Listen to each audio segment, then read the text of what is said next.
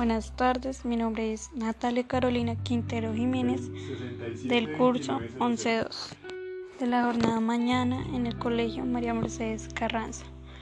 Eh, es una actividad de la materia tecnología en la cual nos informan que debemos hacer un podcast de cómo ser responsables en el uso de las TIC.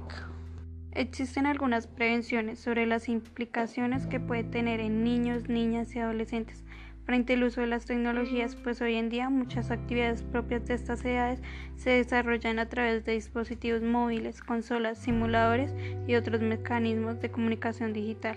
Así pues la exposición constante a pantallas y la capacidad de acceder a millones de contenidos son dos de las principales características de la conexión en red que podrían significar riesgos para esta población. Estas preocupaciones llevan a analizar cómo desde procesos como la educación, la lúdica y el entretenimiento se puede vincular acciones que promueven el uso responsable de las TIC. De acuerdo con el programa por un uso seguro y responsable de las tecnologías de la información y la comunicación de la sociedad argentina ChicosNet, los, los adolescentes tienen un rol fundamental en la vinculación de las tecnologías en los entornos escolares, tanto académicos como extracurriculares. Según el programa, la escuela y los docentes pueden cumplir un importante papel en la prevención y la protección ante los riesgos asociados en el uso de las TIC, mediante la transferencia herramientas y criterios que promueven el autocuidado. Esto implica fortalecer sus capacidades para prevenir y enfrentar situaciones desagradables o riesgos, sin dejar aprovechar los beneficios que implican el ingreso de las TIC en la sociedad. Este balance entre los aprovechamientos y la protección es el ideal para construir espacios donde interactúen niños, niñas y adolescentes. Por ello es útil seguir algunos consejos que desde la iniciativa de ENTIC Confío se ha promovido para usar responsablemente las TIC y que aquí compartimos nuevamente. Establecer horarios fijos para navegar por Internet o entornos digitales, compartir con la familia aplicaciones o dispositivos que generen la participación de todos, guiar a los hijos e hijas en el uso productivo y responsable de las TIC, incentivar otras actividades que no tengan relación con las TIC como el deporte, la lectura, la danza, entre otras fomentar las relaciones interpersonales sin, el, sin la mediación de los dispositivos digitales. Estas acciones pueden aportar a la disminución de riesgos en la red que debe involucrarse con la escuela y las normas en casa con el fin de mitigar situaciones como el sexting, grooming, el ciberacoso u otros. Esta información fue tomada de www.enticonfio.gov.co.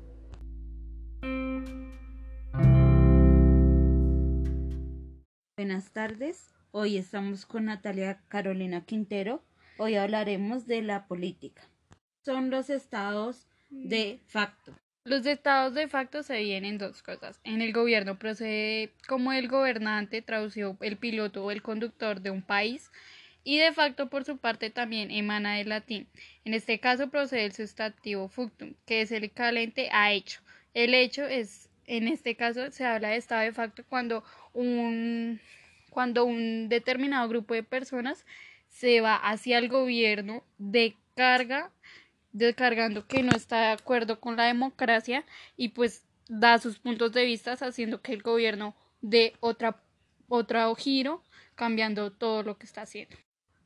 Siguiente pregunta.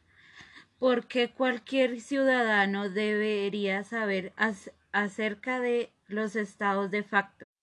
Todos los ciudadanos deberían saber de esto porque un es un gobierno que surge tras un estado de un golpe de estado. Por lo tanto, es un gobierno de facto, lo cual es muy importante que la gente lo sepa porque muchas veces se quedan con que no, no me gusta el político, no me gustó lo que hace, pero tenemos que ser conscientes que podemos renovarlo, hacer un cambio en cuanto a todo esto, ya que no es obligatorio seguir con el mismo jefe o encargado de Estado, podemos cambiarlo, derrocarlo y hacer otra, como otra votación, otra elección mucho mejor para el país. Siguiente pregunta. ¿Cuáles son los aspectos o factores que explican el surgimiento de los estados de facto? Un gobierno de facto, por lo tanto, es aquel que ejerce el poder en la práctica, pero que no está reconocido o avalado por una norma jurídica. Un gobierno que surge tras un golpe de Estado es aquel que toma poder o hace una renovación en el país con marchas, con ataques a los, eh, los estados de la democracia, dando su punto de vista por qué no están conformes y haciendo que las cosas cambien a lo largo de pues los tiempos o ya muchas veces se ve que solo dejan que hagan otras votaciones y otras elecciones. Siguiente pregunta. ¿Qué tienen que ver las culturas, los pueblos y las naciones con los estados de facto? Las culturas y las indígenas tienen mucho que ver, ya que estos son los más vulnerables al Estado, ya que son los que menos reciben, pero sí los que menos, más sufren. Entonces, al momento de que ellos sufren, que ellos no tienen comida, que ellos no tienen tierras para sobrevivir, los indígenas que hay aquí en Colombia son muy pocos relativamente porque no pueden, o sea, no tienen un lugar, el Estado no los ayuda, no los cubre entonces, es muy importante para estos eh, saber que es un estado de facto, tenerlo en cuenta, porque cuando se dan cuenta muchas veces ellos son los que reaccionan primero que todo el país, porque son los que más sufren a raíz de eh, la democracia y lo que estemos haciendo.